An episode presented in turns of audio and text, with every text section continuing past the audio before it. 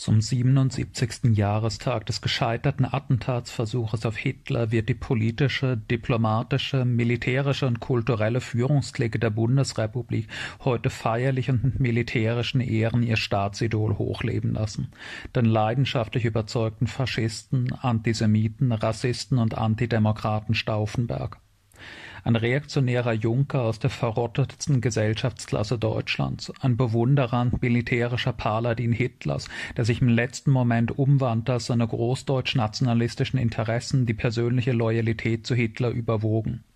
Das ist der nationale Held, den sich Merkel, ARD und ZDF, FAZ und Welt, die Redakteure der Gymnasiallehrpläne, das diplomatische Korps des Landes zur Symbolfigur der Republik erkoren haben. Geboren und aufgewachsen als Grafensohn auf einem Schloss, erzogen im Hass auf Demokraten und Kommunisten, auf Arbeiter und Juden, den Westen wie die Sowjetunion, umgeben fast nur von Grafen und Freiherren, von reaktionären Offizieren und Diplomaten, gerät der junge Stauffenberg unter den Einfluss eines elitär-esoterischen Reichsmystizismus, wird gläubiger Jünger des Herrensöhnchenkreises um den reaktionären Dichter Stefan George. In der Atmosphäre der konservativen Revolution, deren vielleicht markanteste Repräsentation George war, saugt Stauffenberg mystisch gefärbten Narzissmus in sich ein. Die Überzeugung, einer erlauchten geistigen und sittlichen Elite anzugehören, die mit berechtigter Verachtung auf den Pöbel hinunterblickt, sowie auf so ungefähr alles, was sich in der Welt seit dem großen Kurfürsten oder besser noch seit Barbarossas Tagen politisch und sozial verändert hat. Sein geeignetes Betätigungsfeld sieht Stauffenberg darin, Offizier in der kleinen Reichswehr der Weimarer Republik zu werden, in der sich fast nur die überzeugtesten Bourgeoisen und adligen Reaktionäre und Antidemokraten sammeln, die auf Revanche für den Dolchstoß der Juden und Roten sind Ideologisch gefestigter Rassist, Antikommunist und Militarist ist Stauffenberg schon zu diesem Zeitpunkt, dem Nationalsozialismus steht er dagegen noch skeptisch gegenüber, weil sich dort nicht nur standesgemäße Ritter, Freiherren und Grafen sammeln, sondern auch schmutzige kleinbürgerliche und bisweilen gar proletarischer Pöbel. Bald schwindet dieses Misstrauen gegenüber der NSDAP, als er erkennt, dass die Nazis die besten Aussichten haben, seine politischen Ideale zu verwirklichen. Stauffenberg schreibt damals, der Gedanke des Führertums verbunden mit dem einer Volksgemeinschaft, der Grundsatz Gemeinnutz geht vor Eigennutz und der Kampf gegen Korruption, der Kampf gegen den Geist der Großstädte, der Rassegedanke und der Wille zu einer neuen deutsch bestimmten Rechtsordnung erscheinen uns gesund und zukunftsfähig. Bei den Reichspräsidentenwahlen 1932, als Hindenburg gegen Hitler antritt, ist ihm der altpreußische Reaktionär und schwarz-weiß-rote Kriegsheld Hindenburg bereits nicht mehr rechts genug und spricht er sich offen für Hitler aus, dessen Ernennung zum Reichskanzler knapp ein Jahr später ihn in Begeisterung versetzt. Nach der Machtergreifung der Nazis stürzte Stauffenberg sofort in die Aufgabe der Befestigung ihrer Macht. Zuerst leitet er militärische Ausbildung zur Erhöhung der Schlagkraft der SA. Dann, als die SA nach der Ermordung Röms 1934 ihre Bedeutung verlor, wirkte er als Offizier und Organisator am Wiederaufbau einer deutschen Großmachtarmee mit und nahm 1938 als Generalstabsoffizier an der Annexion des Sudetenlandes teil die Anzettelung des Zweiten Weltkriegs bezeichnet er ein Jahr später als Erlösung und freudig nimmt er am Raubkrieg gegen Polen teil.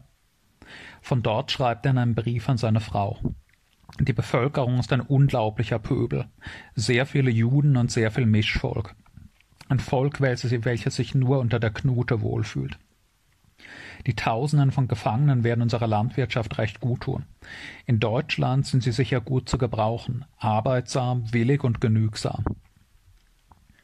Nach der Teilnahme am Frankreich-Feldzug, die ihm das Eiserne Kreuz erster Klasse einbringt, steigt Stauffenberg ins Oberkommando der Wehrmacht auf, wo er dafür eintritt, Hitler durch die Übertragung der militärischen Oberbefehlsgewalt endgültig eine grenzenlos despotische Machtfülle zu verschaffen und wo er überall für die Schaffung eines kontinentalen NS-Imperiums kämpft, vom Kaukasus bis Nordafrika. Als Stauffenberg sich 1944 von Hitler abwendet, geschieht das nicht, weil sich an seiner Weltanschauung etwas Wesentliches geändert hätte. sondern weil er in der Beseitigung der NS-Spitze die einzige Möglichkeit sah, im Angesicht der sich abzeichnenden Niederlage einen Verhandlungsfrieden mit den Alliierten zu erreichen und damit Deutschlands Großmachtstellung zu retten. Die Rückkehr zur parlamentarischen Demokratie nach dem Umsturz lehnt der eingefleischte Antidemokrat Stauffenberg energisch ab, von einer sozialistischen Umgestaltung Deutschlands natürlich ganz zu schweigen. Kurz vor dem Attentatsversuch formuliert Stauffenberg zusammen mit seinem Bruder, dass sein Hauptziel darin besteht, eine rigide Klassenherrschaft von Adel und Großbürgertum zu garantieren. Wir verachten aber die Gleichheitslüge und fordern die Anerkennung der naturgegebenen Ränge. Wir wollen ein Volk, das in der Erde der Heimat verwurzelt, den natürlichen Mächten nahe bleibt, das im wirkenden gegebenen Lebenskreisen sein Glück und sein Genüge findet und in freiem Stolze die niederen Triebe des Neides und der Missgunst überwindet. Mit diesem Neid wird wohl der abscheuliche Neid der Arbeiterinnen auf schwerreiche Großgrundbesitzerinnen wie Stauffenberg gemeint sein, die ihre luxuriöse Muße nur gelegentlich zum gewerbsmäßigen Massenmord in Staatsauftrag unterbrechen. Als die interne Streitigkeit zwischen den beiden Faschistenfraktionen mit Stauffenbergs Scheitern und seiner Erschießung enden, lauten seine letzten Worte Es lebe unser heiliges Deutschland. Dieses Deutschland, das gerade anderthalb Kontinente verwüstet, tausende Städte in Schutt und Asche gelegt und sechs Millionen Jüdinnen in den Gaskammern ermordet hat, war ihm noch im letzten Moment etwas Heiliges, das einigermaßen intakt gerettet werden muss, um irgendwann den nächsten Versuch unternehmen zu können. So sieht die Laufbahn des Nationalheiligen der Bundesrepublik aus. Ein Faschist, der einen anderen Faschisten aus dem Weg räumen will, als sich abzeichnet, dass zweiterer ein Hindernis für die deutschen Weltmachtambitionen darstellt.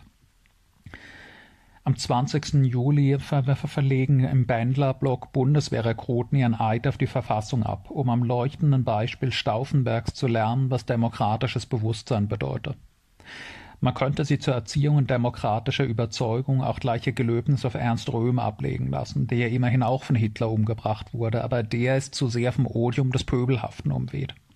Da eignet sich der schneidige aristokratische Junker Stauffenberg doch schon eher für die Identifikation der konservativen bundesrepublikanischen Eliten mit einem Faschismus minus Auschwitz. Einen anderen Namen dagegen kennen nur noch wenige, Georg Elser der stille, bescheidene kommunistische Handwerker, der 1939 Hitler aus Friedensliebe, Antirassismus und sozialem Bewusstsein zu töten versuchte, um den Krieg gleich zu seinem Beginn zu einem Ende zu führen, statt erst in dem Moment, als sich zeigte, dass er Deutschlands Großmachtstellung nicht ausbauen, sondern beenden würde. Als Stauffenberg als Räuberhauptmann in Polen stand, sein Ekel über den dortigen Juden- und Mischlingspöbel formulierte und sich auf die nun einsetzenden Lieferungen osteuropäischer Sklaven freute, baute Elsa einsam an seiner Bombe, von keinem General und keinem Diplomaten unterstützt, damit wieder Frieden herrscht, damit die Verfolgung der Jüdinnen aufhörte, damit es eine Regierung gab, die für Freiheit und die Interessen der Arbeiterinnen sorgt. Als Stauffenberg als Offizier in die Reichswehr eintrat, trat Elsa in den antifaschistischen Roten Frontkämpferbund ein. Während Stauffenberg 1933 SA-Einheiten militärisch drillt, um ihnen mehr Schlagkraft in ihren Mordzügen gegen Arbeiterinnen und Kommunistinnen zu verleihen, verweigert Elsa vom ersten Tag der Machtergreifung an kategorisch den Hitlergruß. Stauffenberg fragte sich, was man mit dem jüdischen Pöbel in Polen anfangen solle. Elsa fragte sich, warum plagt man die Juden so? Warum macht man sie kaputt, die doch keinem etwas getan haben? Während Stauffenberg noch in der Vorbereitung des Attentats verhindern will, dass Arbeiterinnen im neuen Deutschland frech werden könnten, gibt Elsa zu Protokoll, dass am Beginn seiner Entschlossenheit zum Attentat seine Erbitterung über die kontinuierlich zunehmende Unterdrückung und steigende Ausbeutung der Arbeiterinnen durch die Nazis stand. Während Stauffenberg eine adlige und großbürgerliche Honoratiorendiktatur plante, formulierte Elsa durch meine Überlegungen kam ich zu der Überzeugung, dass durch die Beseitigung dieser drei Männer, Hitler, Göring und Goebbels, andere Männer an die Regierung kommen, die an das Ausland keine untragbaren Forderungen stellen, die kein fremdes Land erobern wollen und die für eine Verbesserung der sozialen Verhältnisse der Arbeiterschaft Sorge tragen werden. Elsa wurde still und heimlich im KZ erschossen und auch nach seinem Tod wurde er von der deutschen Öffentlichkeit ignoriert oder beschimpft. Also 1999, als Lothar Fritze vom Hannah-Arendt-Institut für Totalitarismusforschung Elsa als Terroristen verurteilt und dafür nicht wenig Unterstützung aus konservativen Kreisen der deutschen Bourgeoisie bekam.